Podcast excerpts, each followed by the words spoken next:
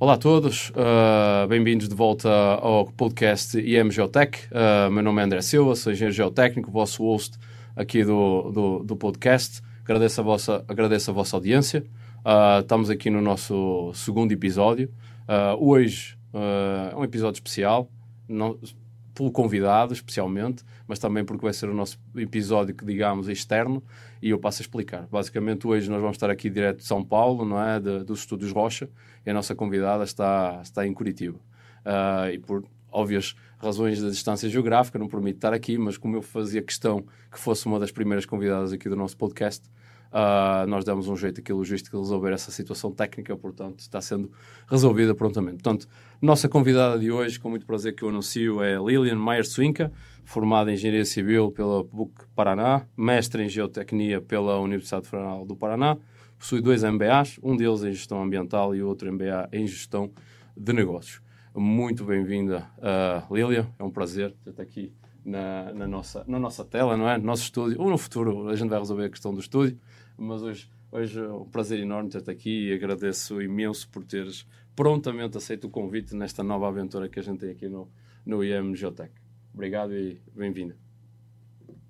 André, obrigada pelo convite. Me sinto realmente honrada aí de poder participar desse plano do podcast. Achei assim, realmente incrível a oportunidade de prover a divulgação das informações de instrumentação e monitoramento geotécnico em língua portuguesa.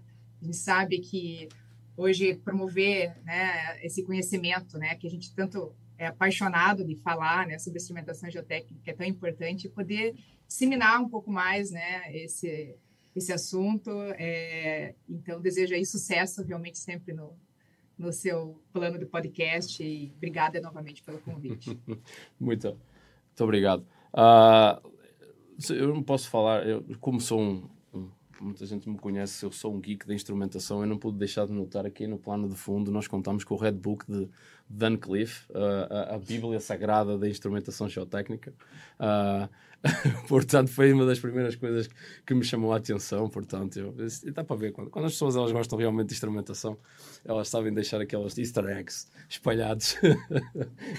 portanto, para aqueles que nos estão a ouvir e que não... Que podem estar a iniciar na, na, na questão do mundo, do, do mundo da, da, instrumentação geotécnica, aquele livro vermelhinho que está ali no fundo da, da Lilian, aquilo é a Bíblia Sagrada para todos os engenheiros geotécnicos especializados em instrumentação geotécnica. É uma compra obrigatória, vocês têm que ter na vossa biblioteca, porque grande parte do que está ali é, são os princípios gerais que devem ser aplicados na instrumentação geotécnica.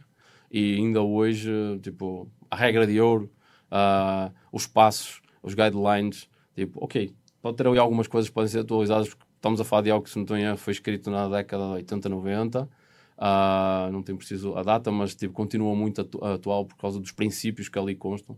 E para quem uh, se interessa, é leitura obrigatória. E não digo para ter na mesinha de cabeceira, não é? A mesinha de cabeceira é o, é o, que a gente chama em Portugal, que é aquele do lado da cama, é um termo português. Uh, mas uh, é bom para vocês uh, se introduzirem, vale a pena uh, verem esse livro. Mas voltamos aqui à, à, à, história principal do nosso podcast. Vamos saber aqui, Lilia, primeiro de tudo, este gosto para a instrumentação geotécnica, ele apareceu de onde? Foi como é que tudo começou? Fala para nós. Ah, bacana, André. Bom, é, toda a minha, minha carreira aí foi dedicada, né? É, a, a Fugro, né? Então foi é, essa introdução aí no, no, meio geotécnico, né? Partiu, né? É, desde que eu entrei na Fugro, realmente faz 20 anos, então não tem como eu, eu, eu não falar da, da minha carreira e não citar, porque realmente toda a minha, minha história, né? Foi, foi né, nessa empresa e comecei realmente tive a oportunidade de, de, passar por todos os frontes possíveis, né, dentro da área de, de geotecnia, seja em campo, né, fazendo é, ensaios propriamente dito, né.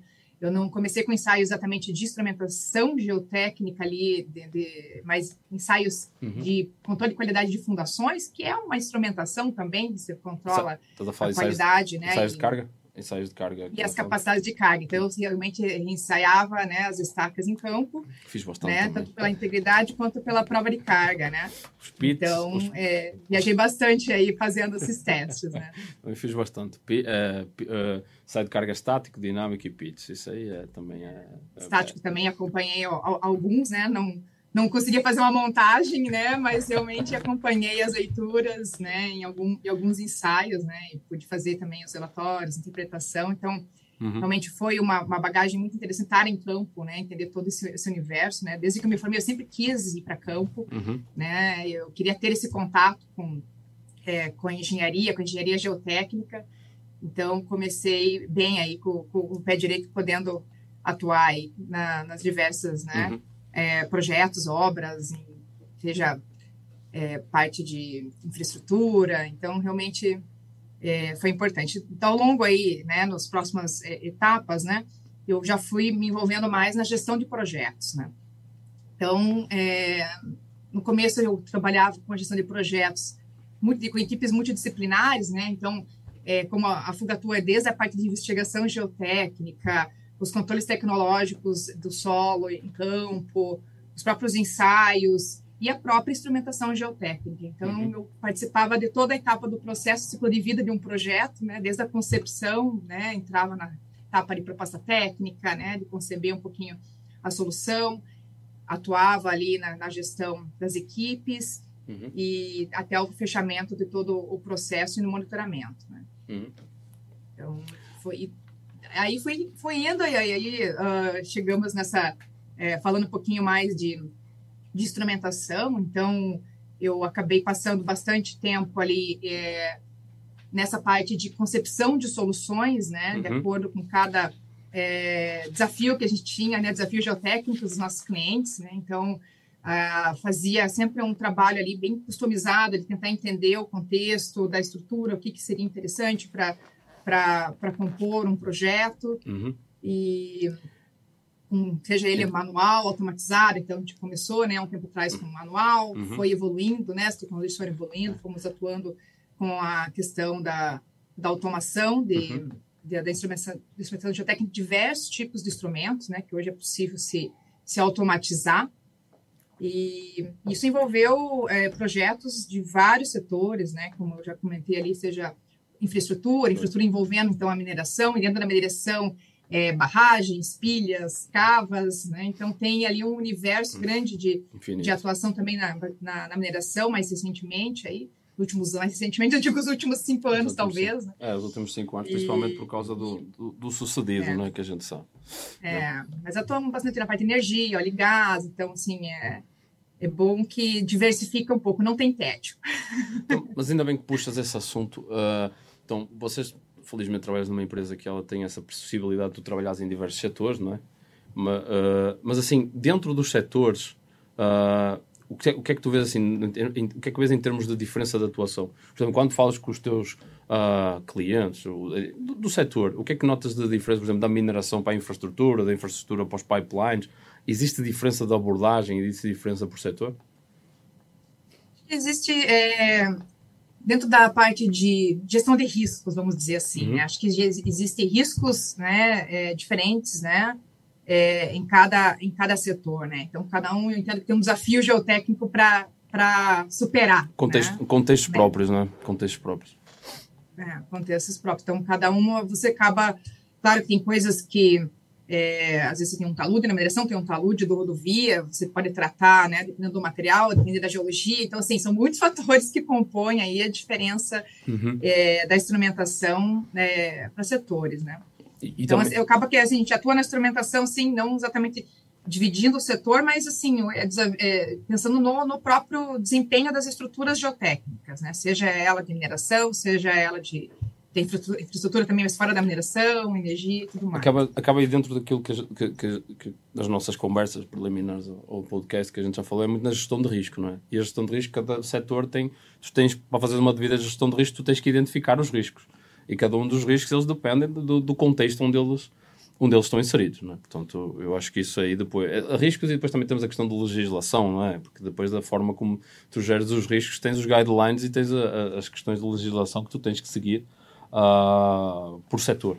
Também tem essa, tem, tem essa questão, não é? E hoje em dia a mineração acaba sendo muito mais supervisionada e restritiva, não é? Eu também diria provavelmente tem mais riscos associados, não é? Porque se der algum problema, o impacto, uh, risco é, é, é probabilidade vezes impacto, não é?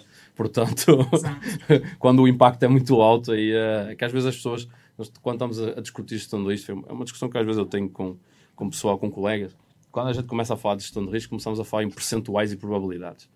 E, e, às vezes, na engenharia, quando a gente começa a entrar muito na área da estatística e tudo mais, a coisa começa a ficar muito abstrata.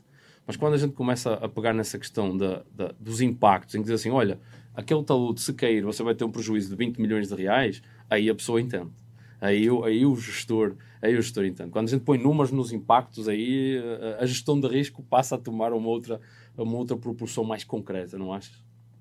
É, eu acho que, e, e, assim, acho que há uma, uma tendência aí, claro que a promoção, principalmente aí da, da instrumentação geotécnica, né, vem também muito da, do, dos incidentes, vem muito do, da, das rupturas, então, assim, a, trabalhar a gestão de risco, né, ela vem é, uma fase de você é, pensar na parte do desempenho dessas estruturas, né, uhum. é, não depois reativamente, né, após algum, algum incidente, algum, algum caso de, de ruptura. Então, assim, quando você fala em termos de geotecnia, né, você quer é, sempre buscar entender a, a gestão do risco e sim, e também como que se comporta, né, qual é o desempenho, né, que você precisa ter naquela estrutura, né, e aí dentro da, quando você fala em desempenho, você fala, né, de como, de ferramentas, né, o que, que você pode usar justamente para controlar né, é, os riscos dessa estrutura. Então, hoje, é, a tecnologia avançou bastante, a gente tem é, tecnologia para melhorar nossos mapeamentos geológicos, geotécnicos, temos a geofísica e a própria instrumentação geotécnica, que são aí é, muito importantes para poder justamente te dar um parâmetro interessante para avaliar de fato é, esse desempenho e poder tomar né, decisões importantes perante aí a, a estrutura que está uhum. sendo avaliada, né? Exatamente. Então, importante é que não se, a gente sabe que tem toda essa movimentação de se buscar sempre depois que acontece um episódio, isso, isso. de certa forma que é o que impulsiona hoje, né, no Brasil a instrumentação é. geotécnica, né? Mas a gente tem que pensar também no futuro é, em relação também às mudanças climáticas, né? A gente sabe que, que, tá, que não existe todo esse esse movimento, essas mudanças e que a gente tem que se adaptar, entender, né, realmente esse comportamento. Né? Uhum. E, e a parte de também de gestão, digamos assim, quando acontece por questões antrópicas, digamos assim. Né? Então, uh, toda a parte de planejamento, é, toda a parte necessária dos projetos, especificações são extremamente relevantes aí para a gente uhum. é, atuar na gestão de riscos e poder usar da melhor forma a nossa instrumentação e nosso monitoramento geotécnico. Aproveitando, até comentando aquilo que tu acabaste de falar, uh, tu estavas a falar de instrumentação, geofísica, uh, eu, agora eu vou falar site investigation, lá estou eu com o meu inglês, uh, a investigação geotécnica. Uh, e é, e, é, e é isso que eu acho que é importante ressaltar. Tipo, a instrumentação ela é uma peça do puzzle. Ela é uma peça do quebra-cabeça. Às vezes as pessoas pensam assim, quando a gente está a fazer gestão de risco, ah, bota ali uma instrumentação automatizada e vai resolver o teu problema. Não. Exato. O que vai resolver o teu problema é a capacidade crítica de tu pegares nessa ferramenta, integrares com todas as outras informações, seja geofísica, seja investigação geotécnica, CPT, PMT, todo tipo de ensaios laboratoriais também, Uh, e, isso faz a, isso faz parte de uma peça. Porque muita gente, a gente pensa, a gente tá, um, um, dos problemas que eu vejo é, é, olhar para a instrumentação automatizada como se ela fosse ou, ou, a resolução de todos os problemas automaticamente. Já, ah, eu ligo ali o, o sensor com o data logger, aquilo vai para um gateway, do gateway vai para a plataforma e é isso aí. E depois já, e aí a gente anda na questão de olhar para os dados, analisar os dados, e, e a gestão de risco é isso. Gestão de risco não é só colocar a instrumentação e ficar olhando, não. É, é... Mandorinha não faz verão, né? Então, assim, não é só a instrumentação. Então, a composição de... É claro que quando você vai pensar numa, numa estrutura, no que você vai buscar de informação, pra, justamente para entender esse desempenho, você tem hoje é, várias ferramentas, né? Então, acho que eu acabei comentando também, você tem todos os monitoramentos geodésicos, SAR, então assim, hoje tem muita coisa. Muita que, coisa uma andorinha não faz verão, como eu disse. Então, assim, o cruzamento dessas informações, mais o entendimento do todo, o entendimento da estrutura, uhum. é, vai sim ser uma ferramenta importante para tomar a decisão. Né? Só olhar pontualmente um dado de uma instrumentação não vai te dar informação suficiente para você tomar uma decisão realmente né, importante aí para para evitar riscos com a estrutura. Né? Então, mas, é, mas, uhum. isso que você falou faz, faz total sentido. Aí E isso vai de encontro com outro aspecto que eu acho que é importante. A gente falou aqui para ter essa sensibilidade, dessa importância. Portanto, eu acho que o que é que tu achas que é, é que é importante para sensibilizar as pessoas da importância e porque é que tu achas também uh, porque é que tu achas, eu já estou assumindo, porque é que tu achas de uh, essa neste momento, não é a falta de capacidade, é maturidade para ter essa análise de dados. Porque hoje em dia a gente tem uma quantidade enorme de dados, mas isso aí é preciso também ter experiência para isso. O que é que tu achas dessa? Uh, são duas perguntas numa, do género. O que é que falta para sensibilizar mais as pessoas e para capacitar mais as pessoas?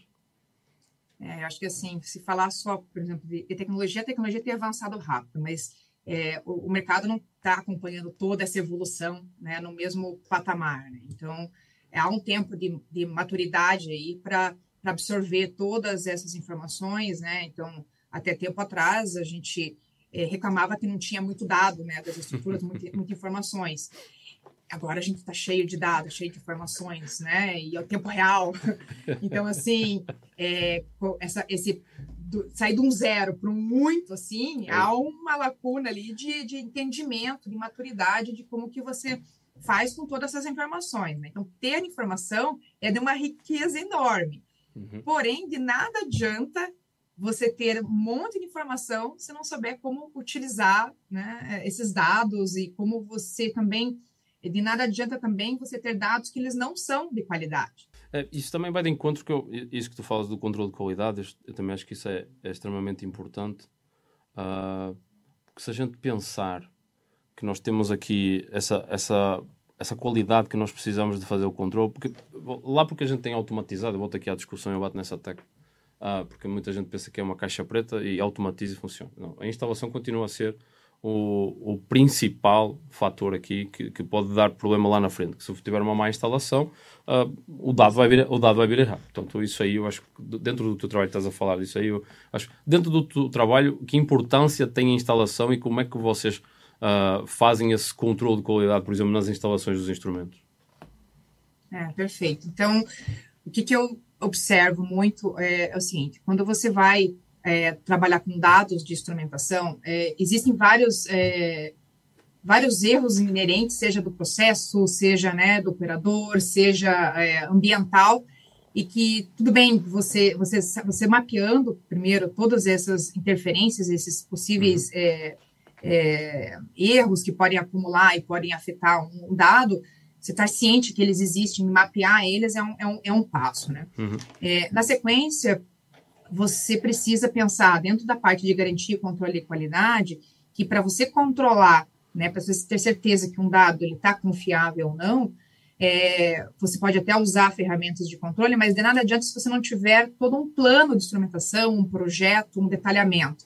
Então, passa que eu chamo de que é o QA, né? Que é, para você ter a garantia da qualidade, passa de você é, ter escrito aí, bem, muito bem escrito, é, um plano de instrumentação, ter um projeto detalhado, e até antes disso, dentro da etapa de projeto, em todo o entendimento de por que, que você está instalando aquele instrumento, né? Então, você tem modos de falha, você tem que entender por que, que aquele instrumento está naquela posição, naquela profundidade, naquela quantidade, aquele modelo. Então, assim, tem N coisas antes de ir para campo que tem que ser né, exaurido ali, né? Que é, são, são etapas ali que no nosso livro aqui atrás ali detalha super bem e é por isso que eu falo assim, não, essas coisas não mudam ao longo dos anos, porque são processos ligados ligado a etapas necessárias para passar para um, um projeto né, de, de instrumentação. É óbvio que muda a tecnologia, tal, mas o processo é o mesmo.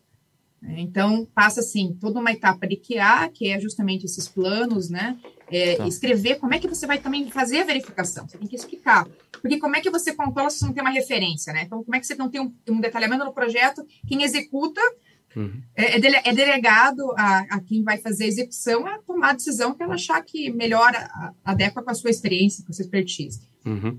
Muito bem. Uma vez que você está em campo, que você tem um projeto que está detalhado, que ele tem um, um, todo um, um, plano de instrumentação, né, que passou por etapas, você tem como controlar em campo, né, se a sua instalação está ok ou não, né? Você pode fazer.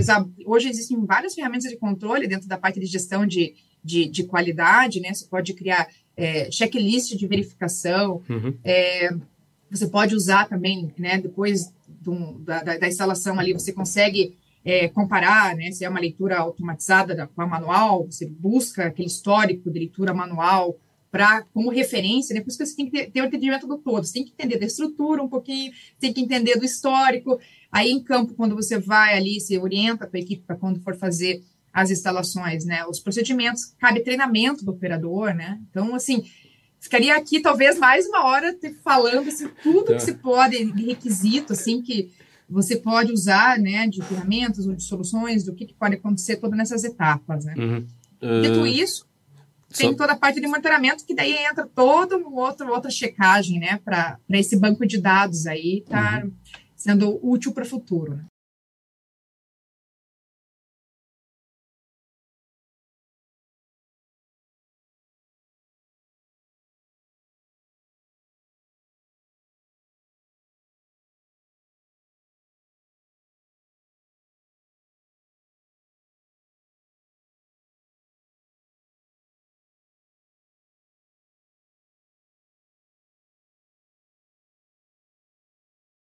Olá pessoal, fizemos esta pequena pausa aqui deste interessante episódio que nós estamos aqui fazendo com a, com a Lilian Mayer.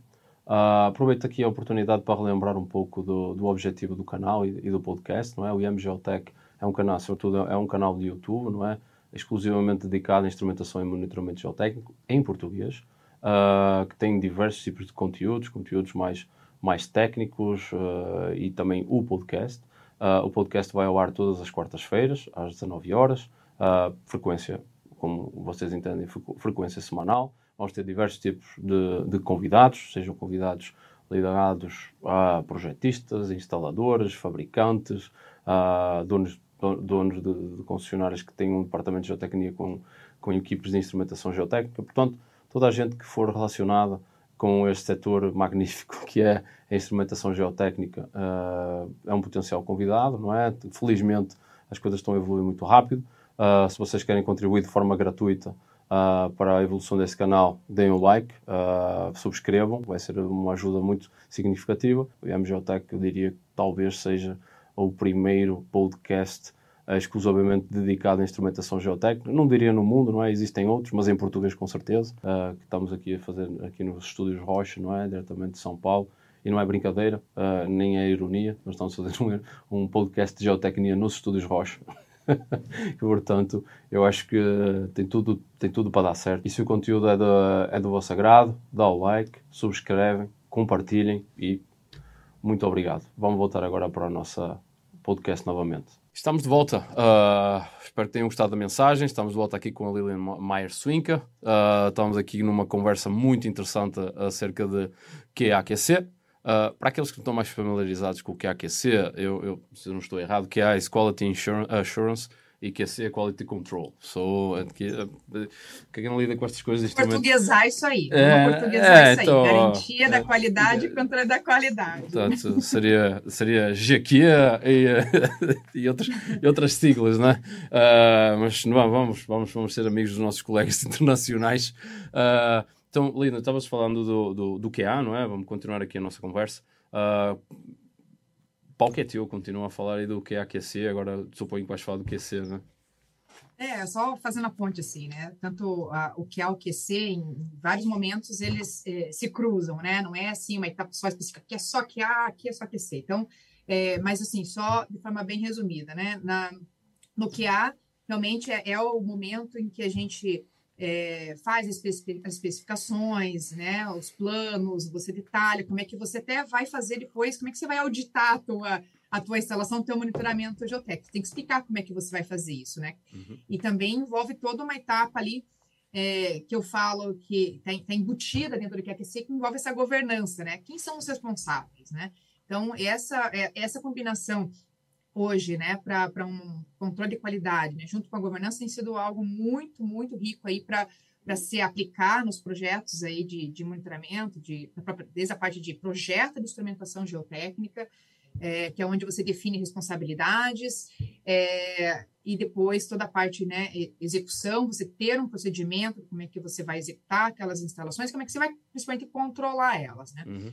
Eu controlar passa do momento que a gente chama de, de QC, né, que é o controle é, da qualidade. E aí, hoje, você pode usar aí, dentro da, da, da metodologia de, de, de QC, diversas ferramentas aí de, é, de controle, né? Pode ser, às vezes, é, é, checklist, é, você pode usar, né? Até essas uma reunião de brainstorm é uma ferramenta de controle em que você vai junto com a tua equipe e você detalha como é que você vai fazer essas verificações em campo. Inspeção você visual. tem diagramas, uhum. né, de Chikawa. Então, assim, tem, uhum. que é o de espinha de peixe. Então, assim, se tem hoje, né, dentro das metodologias, como usar ferramentas e como é que você mapeia, né, todos os processos para saber se você cumpriu por todas as etapas necessárias para que o dado, né, tenha essa confiabilidade, né.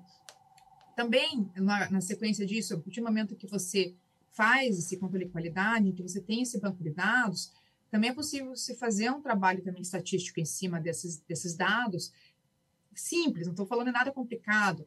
Né? Uhum. Hoje, como, como, diz ali, na pesquisa que eu, que eu, que eu fiz para o meu mestrado, envolveu ali a, a comparação de, de, leituras manuais e leituras automatizadas de piezômetros. Né? Uhum. Então, saber o histórico é, das leituras manuais foi realmente relevante para traçar assim uma um padrão, né, um limite de controle para os dados da leitura automatizada. Então, a partir desse histórico, você consegue aí traçar uns limites de controle e você estabelecer se está dentro de um controle aceitável as suas leituras automatizadas, né? Então, você faz ali, eh, para trabalhar com a diferença absoluta das leituras manuais e, e automatizadas em campo, que é um menos o outro, e você coloca hoje isso numa, numa, uhum. numa planilha e consegue fazer essa checagem de forma é, fácil. Né? Claro que envolve treinamento da equipe, envolve toda essa maturidade que a gente vem falando, né? De, da, da operador hoje no campo. Então, isso, estamos a falar de maturidade e capacitação da equipe. Quando nós estamos a falar aqui dessas questões de QAQC e de controle de qualidade, mas eu queria saber de ti, Lilian, uh, no geral, tu achas que, as, que, quem trabalha no setor, quem tem que lidar com isso no dia a dia, está capacitado e tem, e tem a noção da importância disso? Ou achas que ainda tem um gap, ainda tem ali uma falta de, sensibilização e capacitação das pessoas, mais cursos, mais conferência, mais congressos, mais papers acerca disso, não é? Porque isso é uma discussão que, que eu e a Lili temos aqui e nós acho que somos de... Se você que nos está a ouvir aí, que está olhando aqui, eu, eu faço aí. Se você é um geek da instrumentação, normalmente quando você olha para um Cobranseg, um Cobrai, esse tipo de congresso, a primeira coisa que você vai ver é, é artigos relacionados com instrumentação geotécnica. Eu, pelo menos, é a primeira coisa que eu faço onde eles liberam isso, eu já vou ver quem escreveu alguma coisa acerca de instrumentação geotécnica. E, infelizmente, ainda são muito poucos. Não. Eu não sei, eu acho que o último Cobransec estávamos a falar de 2.500 autores, acho que era 1.000 papers, qualquer coisa assim. Era um, um artigo absurdo e acho que tínhamos que é 1%. Não, se calhar estou a ter sido ambicioso demais. Uh, e alguns deles até que eram meus. Uh, eles eram meus. E, e tens essa questão, e eu assim, eu acho que é muito importante, vocês que estão a trabalhar isso, seja na faculdade, seja professores, sejam profissionais, eu acho que é muito importante partilhar essas experiências, sejam boas ou sejam más, uh, que eu acho que, que é daí que se aprende. Uh, eu sei que, obviamente... Os casos de obra, né? Casos que acho que isso é mais difícil ainda, né? Casos falar de um obra, pouco... Fa né? Falar um pouco, e, e, os casos de obra têm... Ok, eu estou a falar aqui de experiências más, a gente já sabe que quando tem experiência má não vai divulgar, não é? Uh, mas isso eu acho que tem uma questão de maturidade do mercado também, porque lá fora tem aquela, aquilo que eles chamam que é engenharia forense, que é deu errado e nós vamos discutir aqui o porquê que deu errado, aonde deu errado e o que é que aconteceu e nós vamos fazer, uh, uh, vamos discutir onde podemos melhorar. Eu acho que às vezes é preciso ter um pouco de... Não, não precisamos de caçar as bruxas. É fazer a questão de ir ao ponto e, e, e, e buscar esse, esse aprendizado. Mas o que é que tu achas assim? Achas que a capacitação e essa forma de disseminar a informação, divulgar, ela pode nos ajudar mais a entender essas questões de, de que há AQC e esses princípios básicos da, da qualidade na, na instrumentação? Sem dúvida, André. Então, é, até um dos motivos que eu, que eu aceitei de prontidão falar aqui no teu podcast foi justamente porque você alcançou exatamente onde eu pensava, assim, puxa, a gente precisa dar mais alcance, a gente precisa dividir um pouquinho mais a nossa experiência na, na área de, de instrumentação. Como você falou, contar os causos e casos de obra é importante porque justamente isso faz com que é, se evolua todo esse entendimento, né?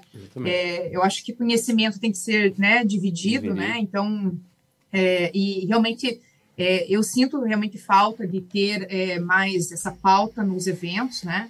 Então, de falar um pouquinho mais da instrumentação, geralmente, como se diz, é, é falar do desempenho das estruturas, mas assim, colocar que hoje, né?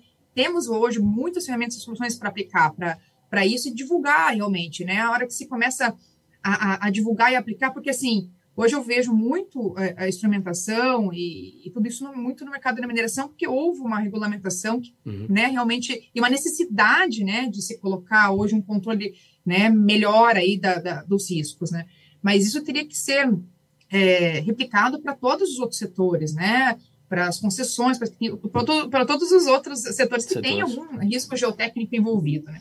Exatamente. Então, assim, é, de fato, precisa, assim, evoluir nessa questão do entendimento, eu acho que tem um gap, é, assim, assim como eu vejo que hoje tem bastante, é, tem mais treinamentos é, sendo disponibilizados, por exemplo, para a parte de investigação geotécnica, tem conseguido uma maturidade é, maior no treinamento para esse setor. Exatamente. Eu acho que para a instrumentação também precisa investimento aí, né, das empresas, uhum. é, para promover e fomentar aí o entendimento da instrumentação, né, uhum. de comportamento da, da, da estrutura versus é, a instrumentação, esse cruzamento das informações. Uhum. Né? E eu acho que esse ponto que tu tocaste aqui, eu acho que eu, eu também toco muito nisso, que é há uns anos atrás também a, a, a, investigação geotécnica também passava por isso. Porque é muito comum também ir falar com um dono de obra e eu, ah, mas para que é que eu preciso de tanta sondagem? Ah, faz aí quatro SPTs e ou às vezes o cara faz o dimensionamento do talude sem sequer sondagem, não é? Isso é o claro. Isso infelizmente acontece. Mas, tipo, nós também, eu acho que tinha muito isso, já, ah, para que, que eu preciso do SPT? Preciso ir tão fundo? Preciso fazer rotativa? Será que preciso de CPTU? Será que, não, aqui dá zero golpes, para que que eu preciso aqui? Aí, CPTU, PM, e todos os outros ensaios, ensaios laboratoriais e afins, eu lembro-me de, de, de, de, ter essas discussões, mas eu acho que mudou um pouco essa perspectiva, porque eu acho que finalmente as pessoas começaram a entender que gastar um pouco mais na investigação podia otimizar melhor o projeto. Mas aí depois entra na outra parte, que é assim, ok, então aí o projeto começa, mas aí como é que tu, tu, que tu fazes? Como é que eu vou monitorar a performance desse projeto? E aí entra um outro ponto importante que eu tenho um, um professor lá em Portugal que ele tocava muito, e outros falam disso, que é o melhor laboratório é a obra. E como é que a gente vai medir essas coisas? Com a instrumentação essas coisas da instrumentação. Com inspeção de campo, a inspeção né? De campo. Também, sim. Quando eu falo instrumentação, assim, todo esse processo, né, de automatização é realmente relevante para as estruturas que têm uma necessidade, né, é, para questões de risco, mas, assim, o fator, o olhar geotécnico, né, tem que ser sempre ali recalibrado e, Isso. e assim, a partir do momento que você trabalha com as inspeções e você começa a ter o um entendimento da estrutura e a hora que você olha um dado, né, que está sendo monitorado, você não se assusta, né? Então, assim, o que que, o que, que, eu, que eu vejo nessa parte, é, depois que você tem um banco de dados é, de instrumentação geotécnica? Puxa, olha, agora eu tenho dados. Eu olho lá os dados e, de repente, eu tenho lá uma variação, né? Pontual ou, às vezes, de mais de algum instrumento, né? Então, assim, é, a pessoa tem que ter, assim, um, um, a, claro, existe hoje todo o entendimento de árvores de falhas, tá? Como é que você é, avalia se isso é um risco iminente, não é? O que, que uhum. qual, qual que é o fator ali, né, de é, crítico? Mas o importante é você ter a maturidade de entender que o comportamento daquele sinal, daquele dado que você está vendo, aquela leitura, ela, você tem etapas que você vai verificar e que você vai poder tomar uma ação, né? Então, não adianta só o, que, o QC, ele acha, às vezes, o problema, né? Uhum. Onde está o desvio, o erro. Mas o, o, você tem que saber também o plano. Tá, como é que eu mitigo isso? Como é que eu resolvo isso? Né? Qual, é, qual, é, o, então, qual é a ação? Qual será é que eu tenho que reinstalar o instrumento? Isso. Será que eu tenho que reinstalar? Isso. Será que é um problema do equipamento é um problema é, do, do instrumento? Mas se você não entender a dinâmica do instrumento, como é que você vai saber se é um, um problema realmente de, de instalação? Né? Então, eu já vi, assim, algumas situações, se automatizar instrumento seco, que sempre ficou seco e sempre vai ficar seco, né? E, E aí, né? Mas tudo bem, se você faz consciente, assim, eu estou consciente que estou experimentando um equipamento seco, um pisômetro, né? É, que realmente não, não tem previsão, mas tá, mas, mas é que eu sei que talvez, dependendo de qual contexto, aquilo ali pode vir a ter alguma eu tenho um é, propósito. Alguma leitura. Eu tenho um ah, é, propósito. É, o equipamento Mas um você tem que saber isso. Agora, você isso. não pode ser pego de surpresa, né? Fiz um, ter um pico aqui no, no gráfico, puxa, não sei o que fazer. Vai cair. É uma pessoa não. normalmente. Eu vou, não, vai... não, não, não é assim. Então, então, ok, então precisa um pouco, de novo, a maturidade também, de você também. olhar o dado e você saber a, como você vai tomar as suas ações, né? De enviar alguém a campo, um técnico a campo para fazer uma verificação, fazer um teste ali, né? É, e outra, tu, também isso envolve, né? Também todo um plano de manutenção preventiva, preditiva, isso. corretiva. Então, assim, o processo de melhoria contínua dentro da instrumentação, ela acontece, né? É, então, eu... aquecer é vivo, né? Não é uma coisa que você põe um plano estático e nunca mais muda. Exatamente. É, esse é um ponto muito importante para quem, para quem nos está a escutar e que eu acho que vale a pena ressaltar. Manutenção. Muitas vezes o que acontece é que ah, eu instalei o instrumento, estou lendo aqui, já era. E aí, muitas vezes, a gente tem que ter, por exemplo, muito clássico em piezómetros, eles comatam. E aí depois a variação é mínima e tudo mais. E é preciso, lá está, é preciso entender o contexto, é preciso entender que tipo de variação e de repente ele deixa de variar, porquê? Ou às vezes varia porque a água entra por. tem uma chuva muito grande e aí estava aberto o tubo e a água entrou por cima. E assim, nossa, isto aqui está com artesianismo. Aí tem assim umas coisas muito malucas aí que se a pessoa não estiver no campo, não tiver supervisão, não tiver uh, visto, vistoria de campo, em que a pessoa não entende o contexto, uh, assim, se a pessoa não entende o contexto, ela vai ter interpretações erradas. E interpretações erradas levam a ações erradas. Portanto, é, é, a questão do, do, controle de qualidade. Se, se, não começa, é como a gente diz, se, se não, se, se, se, essa é a expressão pessoal, não é? Uh, pau que é torto, oficialmente sem direito, né? Essa famosa aqui do Brasil usa-se muito, Portugal a gente tem outra. Uh, mas enfim, eh, tem essa questão aí, essa questão do, do controle de qualidade. Eu te, já tive vários casos em que foi feita uma má instalação, não foi feita vistoria. Eu tenho até um caso... Você não começa fazendo uma instalação que às vezes, se for pensar num ah, peso, você não faz nem a leitura zero, né? Você não tem a é, leitura zero, então, você não tem a calibração ali, você já não faz uma checagem. É, exatamente. Agora começa até... De, de, a manutenção, ela começa, na verdade, antes da instalação. Você faz um teste de é. bancada para ver se o que você está instalando está em funcionamento para poder fazer a instalação. Então, e... você passa por um checklist de verificação antes, né? Isso, isso, você isso. passa por uma verificação, André, que eu acho que isso é bem importante falar, é, do instrumento, por exemplo. É, não, é um, não é difícil você, às vezes, receber um projeto em que o que está no projeto não bate o que está no campo, né? Isso. E quando você fala de automação, a gente usa muito o termo de fazer um site survey para ver toda a parte de rádio enlace, mas a uhum. gente descreve aqui que a gente faz um site survey geotécnico. O que é um site survey geotécnico? É pegar o que está no projeto, olhar em campo. Se o diâmetro do tubo que está no projeto é o que está lá em campo, Exatamente. porque isso pode te levar a um erro de comprar um sensor de diâmetro que não vai isso. conseguir, você como é que você colocar no, no tubo. Uhum. Você consegue checar se a profundidade do instrumento está certa por exemplo, se às vezes ele tem uma profundidade menor que ele projeto, tem que entender um pouco o que aconteceu. Será que ele está comatado? Será que ele está né, com algum problema? Se ele houve que algum tem impacto, Exatamente, tem impactos e econômicos. Que, também exemplo, tem uma questão ali que depois que você faz todas as checagens, digamos, física, né, uhum. do instrumento, tem também, é, vou dar, estudando bastante do, do, do, do piezômetro, né, mas assim, claro que tem um mundo à parte de instrumentação, mas é, como é muito comum nas estruturas da mineração, que a gente tem falado bastante, na, o, o sensor piezométrico, é, a gente fala muito do ensaio que a gente chama de teste de vida, que Sim. é um ensaio de permeabilidade, né? para saber se ele realmente está apto para receber aquela automação, porque às vezes o instrumento já não tem mais aquela permeabilidade de projeto. Como matou, exatamente. E aí, exatamente você isso. vai continuar automatizando um instrumento que ele já na leitura manual, ele já não está bom, uhum. né? Então, que é o caso quando você automatiza um casa grande, né? Um peso de casa grande. Ah, então. então, passa de fazer todo esse controle né, prévio, né, da instalação, na instalação, controlar né, a leitura zero, toda a checagem, cuidar com a, né, assim, quem, quem é o técnico que mexe com a instrumentação, seja piosômetro, quilômetro que for, ele tem que cuidar aquilo muito bem, né? Não, ele tem, assim, é, apesar de ser um instrumento geotécnico, às vezes a, a, as coisas são meio brutas, né? Mas o sensoriamento, para que ele tenha sucesso, tem que tomar os devidos cuidados na instalação, para que Isso. ele tenha uma longevidade, né? E que realmente a manutenção Isso. seja realmente preventiva, né? Preditiva é evitar a corretiva. Né? E, e, longevidade, a gente leva para a parte do curso. Tens dois pontos importantes que eu acho que cita aqui. Ir no campo e entender uh, os diâmetros, os comprimentos, tudo mais. Às vezes, ah, é, import é importante porquê?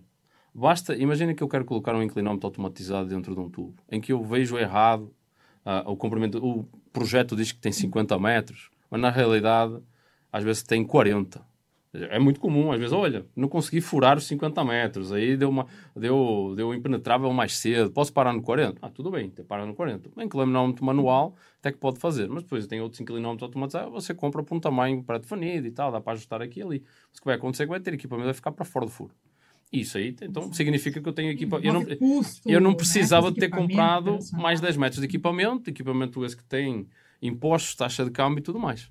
Ou, como tu falaste, um exemplo muito clássico também é do piazómetro. Aí a gente vai, no, vai lá e eles dizem que o tubo do piazómetro ou INA era de 2 polegadas e a gente vai ver, é uma polegada. Aí a pessoa compra um piazómetro um standard que é uns 19 milímetros de diâmetro ele não entra dentro do furo. Aí tu compraste 100. E aí, faz o que agora? Não é? Portanto, isso é, isso é. São checagens é uma, que, são... que, que, que, evitam que você tenha realmente retrabalho, custos adicionais, né? São aquelas coisas bestas da instrumentação que a gente tem que bater e que parecem óbvias depois delas acontecerem. Mas, mas é óbvio que não é óbvio. É óbvio né? que não é Até óbvio. E é por isso que é importante a gente estar discutindo isso aqui do controle de qualidade. Assim, oh, lá vem eles chatear, parece, eles vêm aquela, parece os técnicos de segurança de obra. Cara, é importante. Eu também, eu também os acho chatos. Uh, mas eles são importantes estarem ali porque têm que seguir. Ou eu, eu causando polémica. Não, mas tem que seguir, está certo, eles estão certos. Não, não, eles estão certos. Porque depois bate a cabeça, ou cai alguma coisa. Eu também já me aconteceu de achar isso e eu bati a cabeça num ferro da obra eu estava com o capacete e me, e, e me salvou a cabeça. Já me aconteceu. Portanto, é importante. É importante ter a Eu já tive um prego enfiado numa bota de que era daço. E por acaso é, até. Envolve a cultura da segurança, é a cultura, cultura da, da segurança. qualidade. Isso aí, é. olha, a gente não precisasse, a gente não precisava falar disso, André, se realmente fosse intrínseco, né? Que se seguisse todo um planejamento né, de projeto, toda uma especificação. Então, parece sim que é, tem que ficar falando, hoje tem que falar bastante disso e das etapas e das ferramentas de controle, porque justamente isso é, um, é uma curva de aprendizado, né? Então, assim, então tem, hoje a gente está numa curva de aprendizado que hoje precisa realmente se controlar que a expectativa é que no futuro isso seja assim já automática essa, essa preocupação com a qualidade, que não tenha que ter um departamento específico de qualidade. Isso. Hoje tem que ter, tem que ter o cara que cuida da qualidade, o que é aquecer de um, uhum. de um projeto desse, de, de, como são os projetos muito que grandes, são, né? Que, que são que são projetos absolutamente imensos, em muitas casas, estamos a falar de dezenas, centenas de instrumentos, que nós temos que ter o controle dele, de, o controle desses instrumentos. E se não tem esse, esse o as-built, o controle de qualidade como foi, o histórico se perde. Ou às vezes estamos aqui a falar de concessões. Às vezes tem uma concessão rodoviária que era, era uma, depois mudou a concessão. Aí onde é que eu vou buscar o histórico daquele local? Se isso não tiver documentado, eu já tive vários casos em que o pessoal contratava para fazer a leitura de inclinómetro, virava, fazia, contratava dois anos, depois virava. Aí muda de, de empresa de instrumentação. E aí, Sim. a primeira coisa que a gente quem estava a ler o inclinómetro aqui? E ele assim, ah, tal empresa, tal. Então, olha, eu preciso que ele venha porque eu preciso que ele faça uma leitura ao mesmo tempo que a minha, porque eu tenho que compatibilizar as leituras. Preciso da leitura zero e preciso da leitura anterior. Ah, é. aí, aí depois alguns saíam assim, é preciso fazer isso? Eu assim, eu nem vou perguntar o histórico para trás. Portanto, porque é esse tipo de sensibilização que ele é preciso. Porque há muitas vezes o pessoal não nota, porque às vezes aquele inclinómetro está variando muito mesmo, portanto, a leitura vai dar ela por ela. Mas tem situações em que tem cisalhamentos históricos ali, colubes que estão ali mexendo e tudo mais. É preciso ter essa noção.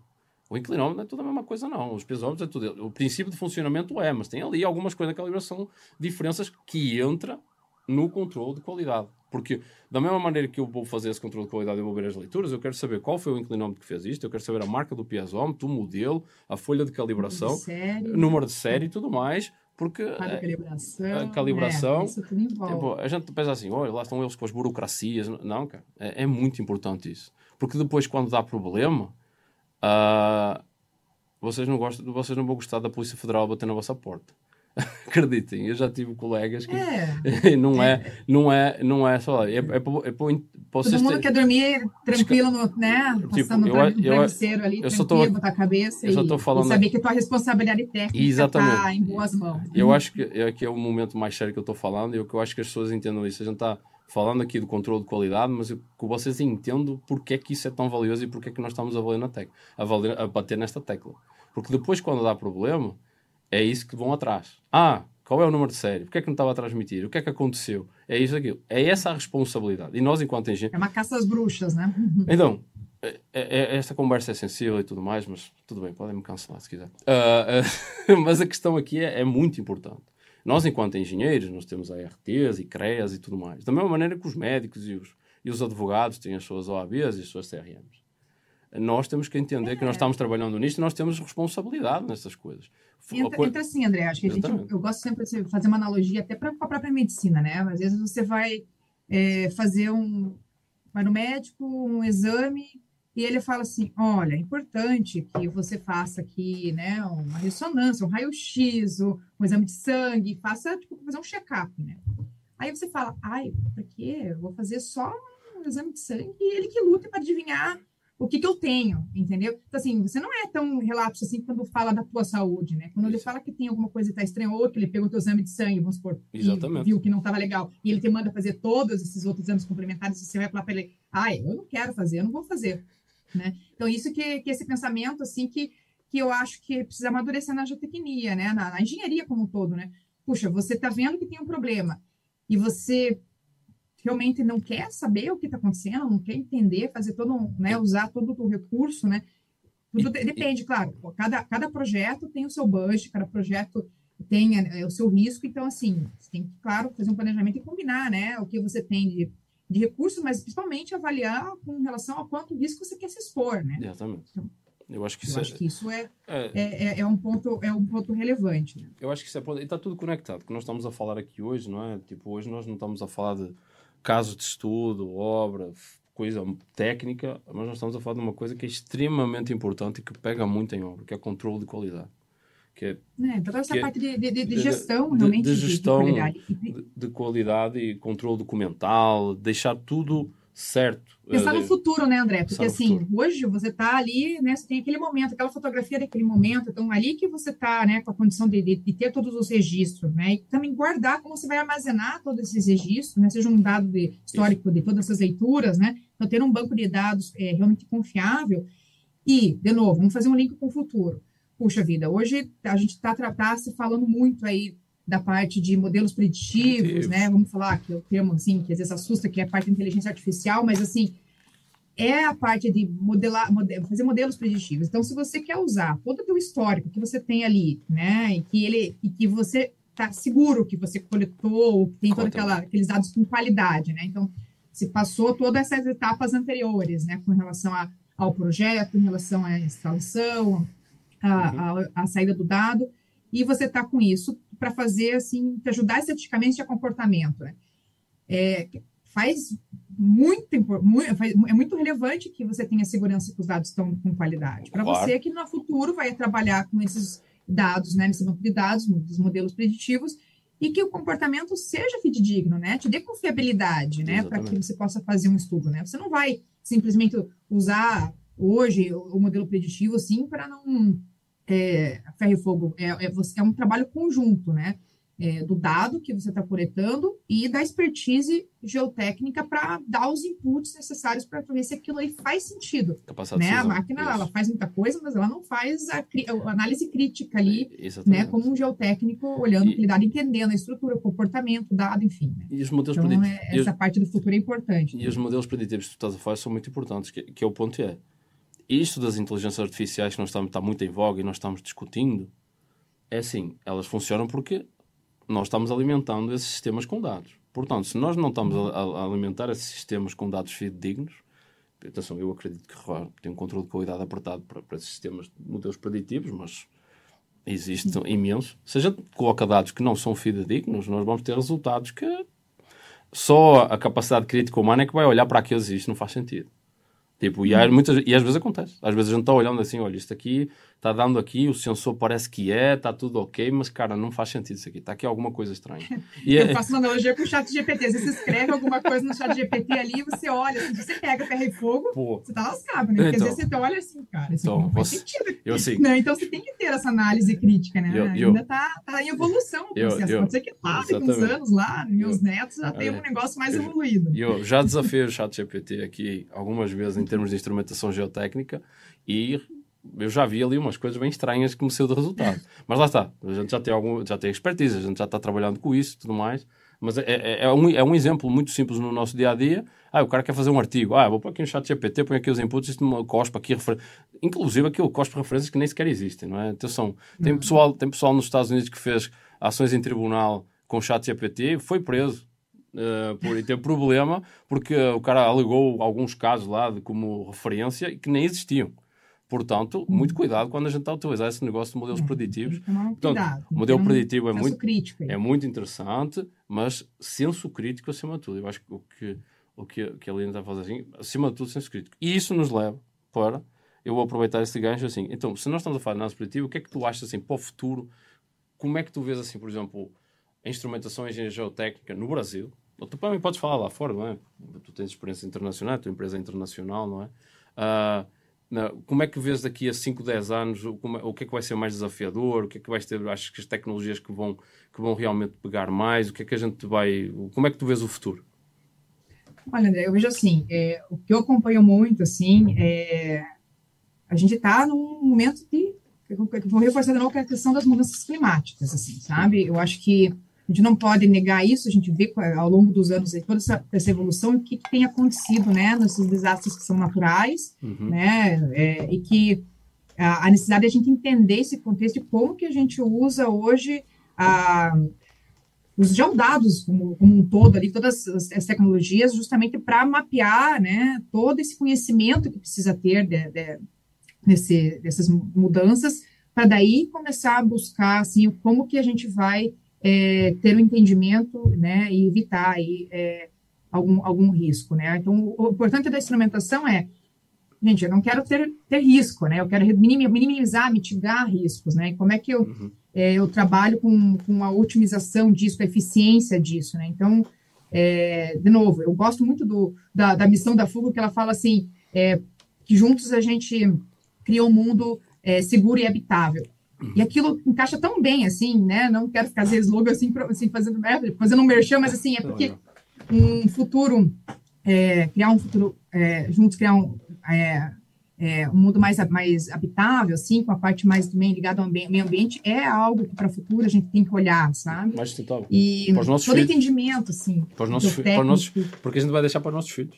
Não é? Tipo, é, a gente está tá a fazer agora porque os nossos filhos é que vão que vão ter que lidar com o planeta daqui a... deixar um seguro habitável para eles. Então, então, eu acho que é, se eu vejo, vejo, as minhas pequenas lá em casa, eu assim, ah, tem que fazer aqui um negócio de uma maneira que seja sustentável, não é? Que, que, que, que, que valha a pena, não é? E estes desastres naturais, cheias, ah, sei lá, tremores de terra, enfim, bem, é, vulcões, é uma maluquice. É bom que você tocou em filho, assim, André, eu adoro falar, assim, é, é, difícil explicar, né, o que, que a gente faz como geotécnico, né, que eu brinco que eu chego numa, numa mesa, assim, todo mundo fala, ah, sou advogado, sou médico e tal, o que você é? Eu sou engenheiro geotécnico, acaba o assunto na mesa, engenheiro geotécnico. Eu falo que se quer encerrar um assunto, é falar que todo mundo te olha, assim, fala, o que, que é isso? Hum. Ah, atenção, a minha, a minha mãe é um... Aí, assim, para minha filha, eu falo, filha, eu falo muito assim, olha, filha, a, a mãe atua numa área que é, é de instrumentação geotécnica, mas, assim, é para evitar, né, é, riscos para a gente Isso. poder realmente né, é, mapear toda essa parte né, da, da natureza, essas, essas, essas mudanças né, que envolvem ali a parte das encostas, montanhas e tal, é. e que a gente, é, as estruturas também construídas né, pelo homem, seja né, uma rodovia, uma barragem e tal, então, isso tá. tudo é, junto, a gente olhar e, e, isso e pensar assim, puxa, eu, eu sou engenheiro, eu preciso fazer uma estrutura que realmente não, não, não envolva uhum. riscos né, econômicos, humanos, ambientais, né? Uhum. E como é que a gente contribui, né? Realmente criando né, um, algo mais seguro, né, para toda uma comunidade que está envolvida em, em volta ali. Então, a gente tem essa obrigação como geotécnico, como profissional que atua na área de instrumentação, em tá. fomentar e como que a gente quer é, é, fazer a gestão desses projetos e como que a gente quer controlar, como que, que de novo, a palavra principal é o desempenho, né? Uhum, como que a gente usa da melhor forma as instrumentações, a tecnologia, como já diz, a tecnologia está aí, seja para mapeamento geológico, geotécnico, para ter entendimento geral da estrutura, uhum. você tenha toda hoje ferramentas que, que atuam ali para a parte mais evasiva, outros nem tanto, mais né? Satelital. Satelital. Então, assim, gente, tem como é, juntar e cruzar um monte de informação para entender um comportamento. Né? Então, para cada projeto, é, precisa se estudar melhor ferramenta, melhor recurso, mas não fazer nada, eu acho que é perigoso. né? Uhum. Simplesmente é. achar que a estrutura por si só, ou então botar culpa no São Pedro, hum, né? É, é, que, assim, existe, sempre vai existir uh, esses, esses acontecimentos naturais, vai a gente entendê-los, uhum. né? E atuar, né? E planejar, né? Como que a gente faz para é, evitar que, que se é, cause algum, algum desastre que envolva todo esse recurso que eu falei, né? É, é, perda de vidas humanas, né? Uhum. Então, todo, todo esse, esse contexto aí que não é nada legal aí, né? E, Ale, eu acho que a gente está nos cinco minutos finais. Estamos uh, finalizando aqui. Só confirma para mim, por favor. É, vamos chamar aqui as considerações. Estamos quanto tempo de programa? 53? Vai dar os 50, vai dar uma hora, praticamente. Tá, então vamos aqui nas considerações finais. Uh, eu acho que o papo está muito interessante, não é? Eu, eu iria a gente podia fazer aqueles, aqueles podcasts de duas, três horas tranquilamente, não é? Não, não, não vamos rodear assim do nosso público. A gente podia ser, mas eh, sempre o povo é tão aficionado nesse patamar, tão geek nesse patamar, mas, mas nós estamos aqui para contribuir com isso e para dar as chamadas de atenção uh, de uma forma. Tipo, eu acho que tivemos aqui momentos que, assim, de uma forma mais descontraída e de uma forma mais séria também, porque eu acho que é importante nós abordarmos isso de uma maneira mais mais descontraído e para entender a importância disso, eu acho que as pessoas vão ficar mais sensibilizadas uh, para isso, mas também a sério, porque, para entender as consequências de, de nós não fazermos esse controle de qualidade uh, devido na instrumentação geotécnica, que é crítico, crítico, crítico. Não é. Se vocês resolverem, vão por mim uh, e por outro, muito mais velhos que, mim, que eu, que a instalação bem feita e controle de qualidade bem feito, desde os primeiros passos, desde o planejamento. Estou a falar até da instalação, até vou mais atrás. O planejamento devido, o projeto devido, com todos esses cuidados, em todos os passos. É meio caminho andado para um projeto bem sucedido. Vocês vão ter menos dor de cabeça, vocês vão poupar dinheiro, vão poupar. Acima de tudo, vocês vão poupar tempo e dor de cabeça. Porque tentar corrigir o que está mal, meu Deus do céu, é. é enfim, a Helena pode confirmar, mas eu acho que essa é uma das grandes lições que nós tiramos aqui e eu queria agradecer à Alina imenso pela participação e, e deixar para ela as considerações finais dela. Tá bom, Lisa? Vai em frente. Obrigada, André. É, bom, deixo aí para o público para divulgar, assim, realmente, que é uma área muito né, apaixonante falar com instrumentação geotécnica, né, você não é, não tem tédio na instrumentação geotécnica, porque cada projeto você acaba, né, é, pensando numa customização de o que, que funciona melhor para aquilo, para aquilo, que parâmetro. Então, assim, é, acho que para quem está querendo decidir aí alguma área de estudo, né, eu uhum. gostaria de promover que busquem né, um entendimento de precisa de mais gente estudando, pensando, falando sobre instrumentação geotécnica, né, disseminando conhecimento, né, uhum. e fico aqui também à, à disposição, né, para poder contribuir aí tecnicamente e, quem sabe aí nos próximos congressos aí a gente consiga ter mais é, artigos, né, é, e mais informações aí, casos de obra, para a gente poder discutir aí, né? Ótimo, fantástico, fantástico. Programa sensacional. Uh, agradeço imenso à Lilian aqui. Estamos agora aqui finalizando, estamos nos nossos minutos finais. Uh, só relembrando algumas, alguns pontos importantes. Não é? Este é o segundo episódio do, do IEM Podcast. Ele vai ao ar todas as quartas-feiras. Uh, agradeço desde já todo o apoio e todo o feedback que tenho tido nos últimos todas as redes sociais, LinkedIn, Instagram, Facebook uh, e afins. Acho que estamos esquecendo alguma outra rede. Uh, mas que nós temos tido muito bom feedback, WhatsApp também, uh, muito bom feedback de tudo o que nós temos feito aqui. As pessoas têm achado uma, uma grande ideia, têm apoiado. Portanto, e se realmente querem apoiar de forma mais próxima, por favor, subscrevam o canal, vai, vai ajudar muito uh, o desenvolvimento de novos, de novos episódios e o futuro deste, deste novo empreendimento que, que estamos aqui desenvolvendo. Portanto, agradeço imenso a vossa audiência, muito obrigado, até à próxima e um abraço.